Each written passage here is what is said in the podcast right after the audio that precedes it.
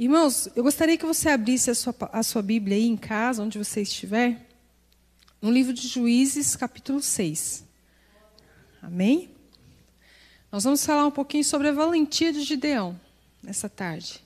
Deus ele tem falado muito comigo, tem tratado no meu coração, no meu espírito esses dias sobre coragem.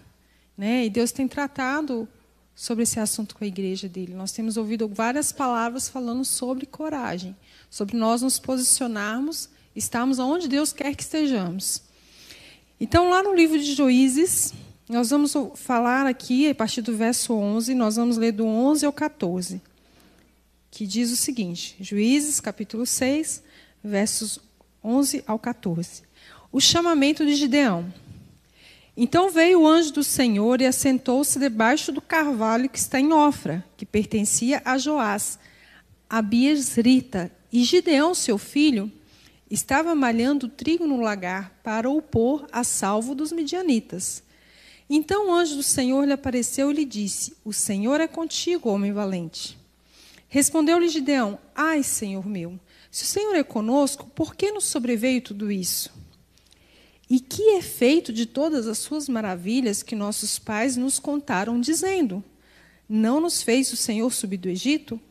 Porém, agora o Senhor nos desamparou e nos entregou nas mãos dos midianitas. Então se virou o Senhor para ele e disse: Vai nesta tua força e livre Israel da mão dos midianitas. Porventura não te enviei eu? Amém? Irmãos, veja bem. Aqui, eu costumo muito falar com o Rubens o seguinte, quando a gente está conversando em casa, meditando sobre a palavra, que Deus ele não usa pessoas frouxas, pessoas que são medrosas. Deus ele vê uma característica no ser humano para ele poder contar com ele, que é coragem, valentia. E uma coisa interessante que nós observamos nessa passagem que quando Deus escolheu, quando a gente lê esse texto aqui, ó, veio o anjo do Senhor. Quando na Bíblia está escrito anjo do Senhor, o Senhor com todas as letras maiúsculas está se referindo ao próprio Deus. Então não era apenas um anjo, era o próprio Senhor. Então aqui, ó, no verso seguinte, então virou o Senhor, no verso 14, para ele disse. Então o próprio Deus estava falando com Gideão. Quando Deus ele foi falar com Gideão, o anjo do Senhor nesse trecho, ele estava fazendo o quê? Ele estava à toa, tomando sol, passeando? Não, né? Ele estava trabalhando. E ele estava trabalhando, irmãos, numa condição muito difícil. Sabe por quê? Toda a terra de Israel estava sendo oprimida pelos midianitas. Por quê? Tudo que eles plantavam, todo o fruto do, da terra, os midianitas iam lá e destruíam. Então eles não tinham lugar, eles não tinham paz nem para poder malhar o trigo. E o que, que o Gideão fez? Ele estava num lugar distante, onde ele não pudesse ser visto, trabalhando escondido, porque ele estava fazendo alguma coisa. Ele estava lutando da forma que ele podia lutar. Ele não estava acomodado com a situação. Ele estava fazendo o que ele podia fazer. Então, por que, que Deus permitiu a opressão dos midianitas? Porque o povo tinha sido rebelde. O povo tinha se desviado dos caminhos do Senhor. E o Senhor permitiu que os midianitas oprimissem ele, o povo de Israel. Só que aí o povo começou a sentir a pressão da opressão dos midianitas e foi clamar ao Senhor. O Senhor ouviu a voz do clamor do povo e escolheu Gideão. E quando o Senhor foi falar com Gideão, Gideão estava trabalhando. Ele não estava se queixando, ele não estava lá debaixo da árvore, né? Que fala que estava debaixo do carvalho de Ofra. Ele não estava lá se lamentando da vida. Ó oh, céus, ó oh, vida, como a gente sofre nessa terra. Que os midianitas vão lá e matam todos os nossos gados, que acabam com as nossas colheitas. Ele não estava fazendo isso. Ele estava fazendo alguma coisa. O que ele podia fazer, ele estava fazendo.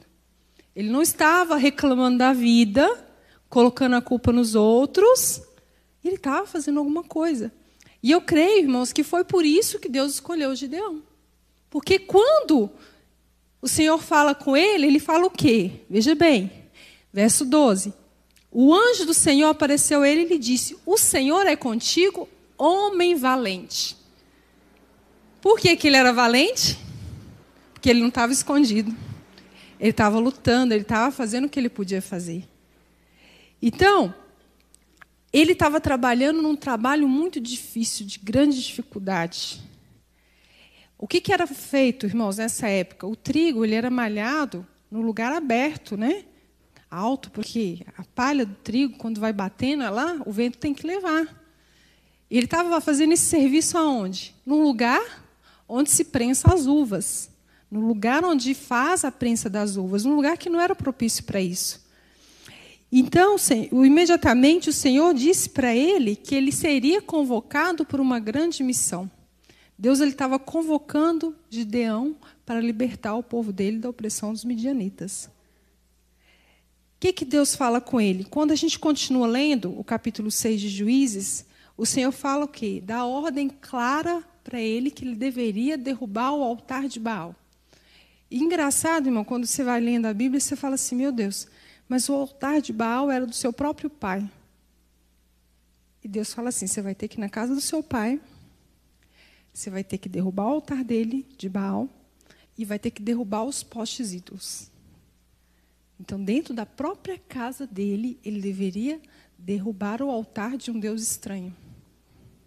O que, que Gideão faz? Gideão vai lá e faz exatamente como Deus manda. Ele não questiona a vontade de Deus.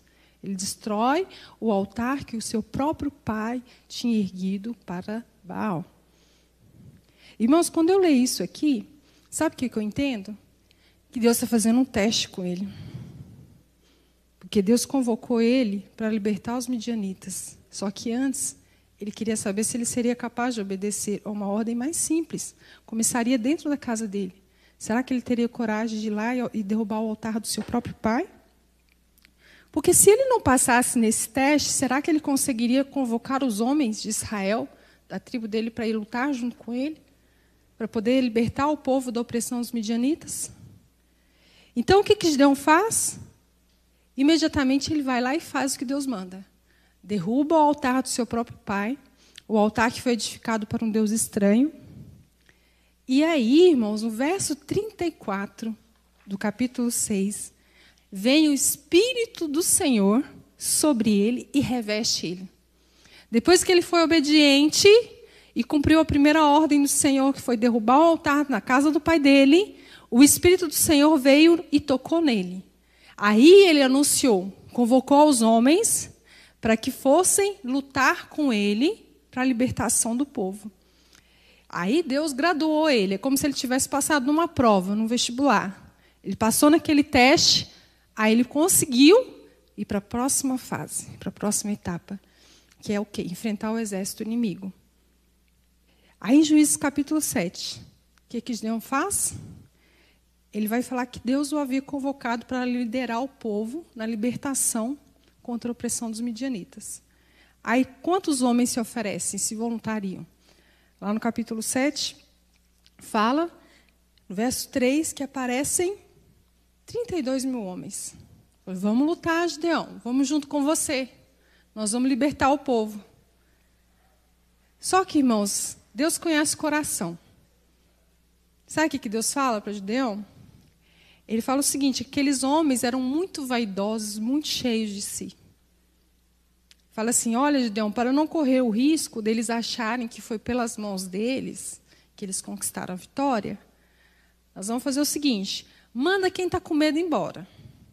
Fala assim: vocês não precisam ficar aqui para lutar, não. Pode ir embora para casa de vocês. Quem está com medo de enfrentar o inimigo não precisa lutar. Dos 32 mil que tinham aparecido, tinham se voluntariado, 22 foram embora.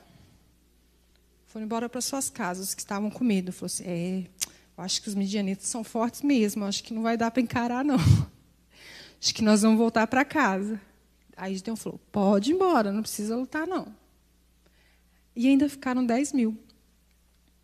Desses 10 mil, Deus falou assim: ainda tem muito homem.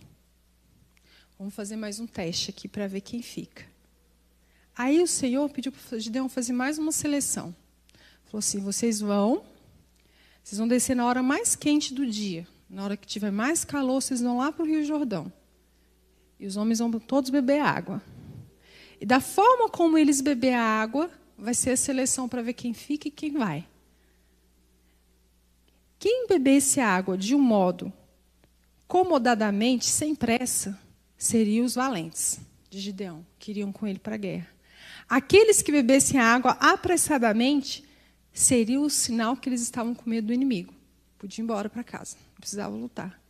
Irmãos, de 10 mil, sobrou apenas 300. Veja bem, com 300 homens. Começou com 32, 32 mil. Ficaram apenas 300. Aí que a irmã Wanda falou. Né, irmã Wanda? Deus não precisa de grande número, não. Deus ele confunde os grandes porque ele usa pequenos. Ele usa poucas pessoas. Nós estamos aqui em quantas pessoas? Cinco? Seis? Sete? Deus usa cada um de nós aqui porque nós estamos dispostos. Nós viemos o culto da tarde com Cristo. A Wanda está aqui louvando a Deus só né, no gogó, sem instrumento mesmo, mas está dando o melhor dela para Deus. E é isso que Deus quer. Ele vai usar a gente com o que a gente tem, com o que a gente der de melhor para Ele. Então, os 300 homens que tomaram a água levando a mão à boca, ficaram sem pressa alguma de beber água, foi os que Deus falou para ele: esses vão com você lutar. E o que, que Deus fez, irmão? Apenas com 300 homens, se você continuar lendo aqui o capítulo 7 de Juízes, você vai ver que Deus deu a vitória a Gideão sobre um exército gigantesco. Deus deu a ele a estratégia certa para ele conseguir lutar de que forma? sem precisar desembanhar a espada. Confundiu aquele exército de tal forma que eles ficaram tão apavorados, com tanto medo, que um começou a matar o outro. Um confundiu o outro como inimigo e eles começaram a se matar. Eles não estavam enxergando direito e se confundiram ali com tanto medo, tanto pavor de Israel, que eles realmente acreditavam que estavam sendo atacados, só pelo barulho que Gideão e os 300 deles fizeram. Irmãos, o que Deus espera de nós? que nós estejamos sempre preparados como bons soldados e vestidos com a armadura de Deus. Amém? Para isso, na carta de Paulo aos Efésios, Deus deixa escrito uma instrução muito poderosa para nós cristãos. Deus ele fala o quê? Que nós precisamos estar sempre preparados, vestindo toda a armadura de Deus. Irmãos, não se engane, nós estamos numa guerra essa guerra espiritual. A partir do momento que nós aceitamos a Cristo, nós estamos em batalha. E aqueles que dormem, que não se revestem com a armadura de Deus, estão sendo atacados, feridos, e nem se apercebem disso muitas vezes. E agora a gente está em um momento de crise nessa sociedade atual, de uma forma que nós nunca enfrentamos antes. É um assunto que tem sido falado, que eu não vou me, me alongar nisso. Mas muitas pessoas estão sendo deixadas ser vencidas pelo medo. E não estão se preparando para essa batalha. Por quê, irmãos? A batalha ela começa aqui. Porque o que, que Satanás faz? Ele lança os dados inflamados dele como setas, como pensamentos, como sugestão. E por isso que nós temos que ver aqui, nós vamos ver aqui mais adiante, que nós temos que usar o capacete da salvação, proteger a nossa mente. Dessa forma, nós protegemos a emoção e protegemos o nosso coração. Quando o apóstolo Paulo, vamos lá agora em Efésios 6, ele nos instrui a vestir a toda a armadura de Deus, ele está fazendo uma analogia com a armadura comum que os soldados romanos usavam. O que, que ele está fazendo? Uma analogia para que nós possamos ter uma defesa espiritual. Nós necessitamos dela. E nós precisamos ficar firmes na nossa posição quando nós estivermos sob ataque. Efésios capítulo 6, do verso 10 ao 20.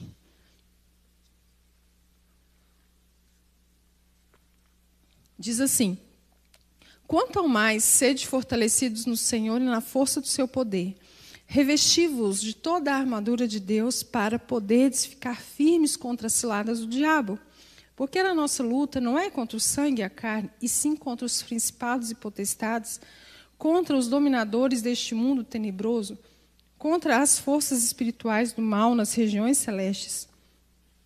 Portanto, tomai toda a armadura de Deus, para que possais resistir no dia mal, e depois de ter, de ter vencido tudo, permanecer inabaláveis. Estai, pois, firmes, cingindo-vos com a verdade e vestindo-vos com a couraça da justiça, calçando os pés com a preparação do evangelho da paz e embraçando sempre o escudo da fé, com o qual podereis apagar todos os dardos inflamados do maligno. Tomai também o capacete da salvação e a espada do Espírito, que é a palavra de Deus, com toda oração e súplica, orando em todo tempo no Espírito, e para isto vigiando com toda perseverança e súplica por todos os santos. Até aqui. Aqui, irmãos, Paulo, ele vai detalhando como é a armadura. Quais são as peças que ela compõe? E ele vai fazendo uma analogia. E aqui nós vemos o quê? Verso 12, ele primeiro ele nos exorta fazendo o quê? Ser fortalecidos no Senhor. Primeiro, para você ficar forte, você tem que se fortalecer no Senhor e na força do seu poder. Então, para você ficar firme, irmão, para você ter saúde, para você ter resistência, para lutar com tudo que vai vir aí, estava comentando com o Rubens ontem. Rubens, uma hora ou outra, talvez a gente vai se deparar com esse vírus. E como que vai estar nosso sistema imunológico? É isso que você tem que fazer, você tem que se fortalecer. E aqui a Bíblia fala que você, para ser forte, você tem que estar fortalecido no Senhor e na força do seu poder. E a palavra do Senhor também nos diz que a alegria do Senhor é a nossa força. Você quer estar forte? Então tenha alegria no Senhor que isso vai refletir em todo o seu estado natural, espiritual e físico, irmão. Então, leve isso em consideração. Primeira coisa que o apóstolo Paulo nos ensina: sede fortalecidos no Senhor e na força do seu poder. Aí depois você coloca a armadura. Primeiro você se prepara para você vestir. Depois, verso 12 diz: Nossa luta não é contra carne e sangue. Então você tem que lembrar que nós com quem nós estamos lutando. Quem é o nosso inimigo? é as forças espirituais do mal. Nosso inimigo não é carnal. E você veja bem como que a palavra de Deus ela é tão atual. Nós estamos lutando o quê? Contra o inimigo invisível. Nós não vemos ele, mas ele está aí. Verso 13. Novamente, Paulo enfatiza a apropriação. Tomai, tomai, pega, reveste-se de obediência do cristão, revista-se dessa armadura. Então, Paulo ele vai nos alertando uma, duas, três vezes. Olha só, aí ele fala de três peças da armadura: escudo, capacete e espada. Irmãos, numa batalha, o soldado ele teria que estar vestido todo o tempo, o dia inteiro, com essas peças, que é o que? O cinto, a couraça e o sapato. Primeiro deles, o que, que ele fala? Primeiro é o, o cinto, depois é o coração, o sapato. Eles tinham que estar o dia todo. Agora, quando a batalha realmente começava, eles tinham que estar o quê? Com escudo, com capacete e espada. Ele não precisava ficar o dia inteiro usando capacete, nem escudo e nem espada. Mas quando a batalha começava a entrar mesmo no campo de batalha, ele teria que pegar esses elementos. O que, que Paulo fala? Verso 14. Pela terceira vez, o apóstolo Paulo intima os cristãos a tomar uma posição firme. O que, que ele fala pela terceira vez? Tomai toda a armadura de Deus, para que possais estar firmes, resistir no dia mal. Aí nós vamos falar um pouquinho sobre essas peças da armadura. Qual que é a verdade? Quando a gente pensa na analogia que o apóstolo Paulo estava fazendo, o soldado ele vestia uma túnica larga.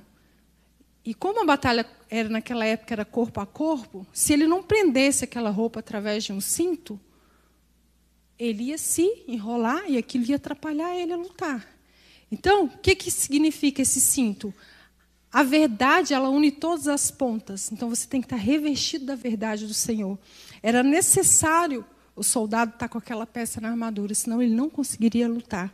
Couraça da justiça. Couraça, naquela época, era o quê? Era uma peça de couro duro, e nela eles costuravam chifres de animais, cascos de animais, para deixá-la mais resistente contra os golpes do inimigo.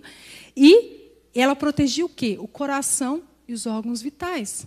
Então, além dele estar com aquela túnica, prender ela com o cinto, ele tinha que vestir essa couraça para proteger os órgãos vitais. Para que na, no embate, corpo a corpo, ele não fosse atingido e ficasse muito ferido. Era feita desse material duro e protegia o seu coração e todos os seus órgãos. Quando os cristãos eles vivem fielmente em obediência a Jesus Cristo, em comunhão com Ele, a própria justiça de Deus produz em nós a justiça prática e diária que se torna a nossa couraça espiritual.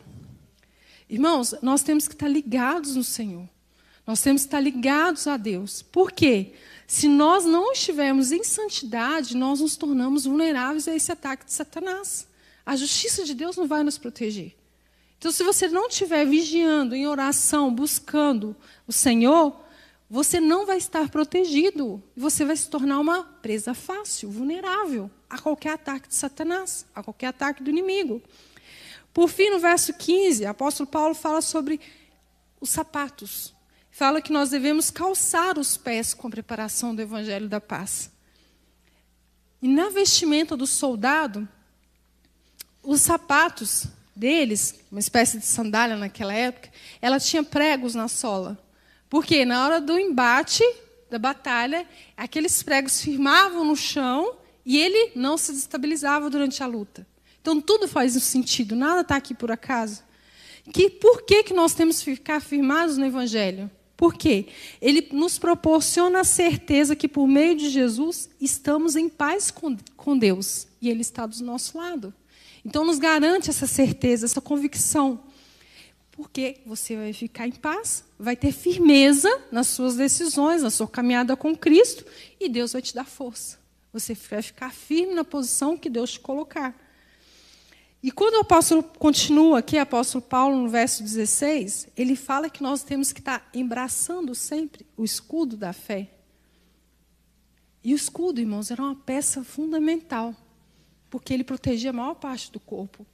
O escudo romano tinha mais de um metro, tinha quase um metro e meio de altura e mais de 70 centímetros de largura. Então o soldado colocava aquilo ali. E o que, que eles faziam na época? Eles lançavam flechas que tinham a ponta flamejante, com fogo. Então, quando aquela flecha batia no escudo, o próprio escudo bloqueava a chama. Porque ele era tratado com cor especial e aquilo apagava a chama. Da mesma forma, o que, que Satanás tenta o tempo todo? Ele lança flechas, pensamentos de dúvida, né? ataques dele o tempo todo, qualquer brecha, qualquer tentativa que ele tem, ele lança essas flechas para tentar te atingir. E se você não colocar o escudo da fé, que se refere à nossa confiança básica em Deus, e se uma flecha dessa te atinge? Olha o estrago que faz. A confiança contínua do cristão na palavra e na promessa de Deus é absolutamente necessária para protegê-lo das tentações e de toda sorte do pecado. Então você tem que confiar em Deus. Confiar em Deus, confiar na Sua palavra, confiar nas Suas promessas. Nós estamos, irmãos, numa era onde a mídia parece que mais tem um papel de desinformar do que informar. É tantas informações tendenciosas querendo te levar a pensar algo que alguém que fez aquela matéria pensa, joga ali seu juízo de valor quer levar as pessoas a acreditarem numa inverdade. Aí você fica com aquelas notícias ruins, descabidas, ou você crê nas promessas de Deus? Você está usando o capacete? Você está usando o escudo da fé para você apagar esses dados inflamados, essas tentativas de fazer você perder a fé e a esperança em Deus? Continuando no verso 17, fala do capacete da salvação. O capacete protegia, protege o quê? A cabeça que é sempre o principal alvo durante a batalha. Um soldado que fosse ferido na cabeça fatalmente morreria. Da mesma forma, é onde Satanás quer te atingir. Aqui, ó, na mente, no seu intelecto, corresponde o quê? A administração de todo o resto. Então, Deus ali nos ordena que nós usemos o capacete da salvação. Por quê? Para te dar segurança que você está salvo em Cristo que você recebeu salvação. E você continue firme na posição que Deus te colocou. A segurança é um fato. E a certeza é um sentimento que sobrevém ao cristão que é obediente. Então, quando você faz tudo isso aqui que Deus ordena, você se mantém firme na posição, você coloca o escudo da fé, coloca o capacete, você vai ter uma segurança e uma firmeza que só vai vir quando você for obediente. Quando você obedecer toda a instrução da palavra do Senhor e ficar firme na posição que Deus te colocou. E por fim, a espada do Espírito. Era a única arma que o soldado levava, irmãos. Da mesma maneira, a palavra de Deus é a única arma que nós temos. E ela é a única necessária. Por quê? tanto serve para você se defender contra os ataques de Satanás, como para você ir para cima, para você lutar. Porque ela ajuda a destruir as estratégias do inimigo. Quando nós lemos a palavra, nós não ficamos enganados, irmãos. O Espírito Santo nos revela o que Deus quer falar. Então, através da palavra, nós tanto atacamos Satanás, como nós nos defendemos dos ataques dele. Então nós devemos sempre manusear bem essa arma. Nós temos que ter habilidade com a palavra do Senhor, que é a espada do Espírito. E permanecer firmes para destruir as estratégias do inimigo. Irmãos, por fim, Paulo fecha, como se ele estivesse colocando aqui o recheio do bolo, com oração. Coração e súplica. E ele fala detalhadamente como nós devemos orar. Nós devemos ter oração e súplica em todo o tempo. Então, em todo o tempo, não perca tempo. Não perca as oportunidades que você tem. Nós estamos aí, irmãos, no relógio de oração, que tem sido uma bênção. Tem, assim, me ajudado muito, aumenta a minha fé, minha confiança no Senhor. Tem dia que, às vezes, a gente acorda triste, desanimado com as notícias ou alguma coisa que a gente viu, ouviu. Irmãos, é só orar que tudo passa.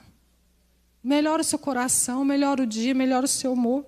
Então, fique firme, não perca as oportunidades que você tem de orar. Então, ore em espírito, ore em todo o tempo e vigie. Continua aqui no texto, ó, com toda oração e súplica, orando em todo o tempo no espírito, para isso vigiando com toda perseverança e súplica por todos os santos. Fazendo isso que nós estamos fazendo. O que, que nós temos feito? Nós temos orado, vigiado e clamado pelos nossos irmãos. Nós estamos aí vendo nossos irmãos, alguns enfrentando lutas, dificuldades. Vamos orar, irmãos. Vamos perseverar em oração, em buscar a comunhão do Senhor, buscar a leitura da palavra que o Senhor está falando.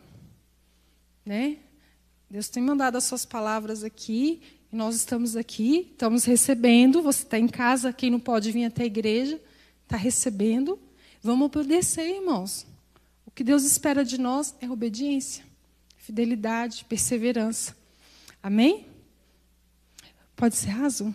Então tá bom, irmãos. Gostaria que vocês se colocassem em pé, aqueles que estão aqui. Essa é a palavra que Deus colocou no meu coração.